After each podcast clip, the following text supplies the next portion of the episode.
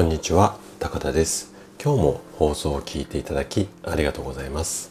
あの平日に毎日あのお届けしているこのラジオなんですけども昨日はねちょっとお休みをいただきました。で昨日と一昨日一泊二日でちょっとね妻と温泉に行ってきてそれでちょっとお休みをいただいたんですけれども電車でそうですね片道2時間ぐらいかけて片言と田舎の方に行ってのんびり温泉に浸かってぼーっと外を眺めてそんな時間をゆったりした時間を過ごしてきました。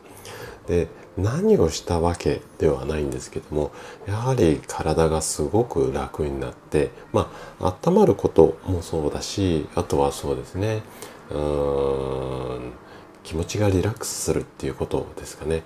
意外とこう私整体院の院長なのでまあリラックスすることは大切ですよとか体を温めましょうとかってまあいろいろこう患者さんに話をしたりするんですが自分がやっぱり結構パタパタしちゃってる時もあるのでこういう時間っていうのはすごく大切かななんていうふうに思っています。はい。ということで、えっ、と、今日のテーマなんですけど、今日はね、えっ、と、しなくていいことをする。こんなテーマでお話をしていきたいなというふうに思います。で、今日もね、50代の君に伝えたい50のこと。このシリーズでこのテーマで話をしていくんですが、えっと、このシリーズはね、えー、もう一人の自分に私自身が語りかける。まあ、こんなスタイルでお話をしています。今日も最後まで、えー、楽しんでいただけたら嬉しいです。それでは早速本題の方に入っていきましょう。物事にはねしなければならないこととしておいた方がいいこと。あとはしなくてもいいこと。こんな3つがあるんだ。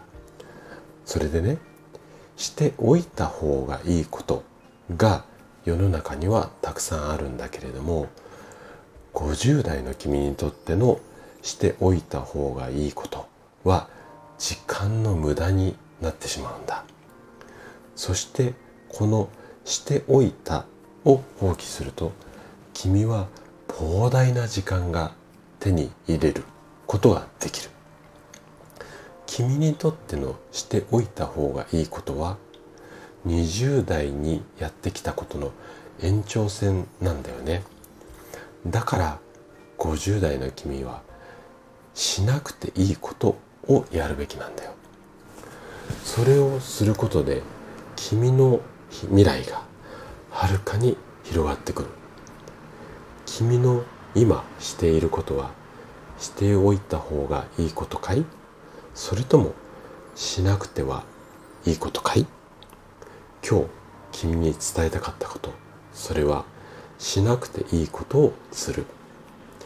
今日のお話は以上となります。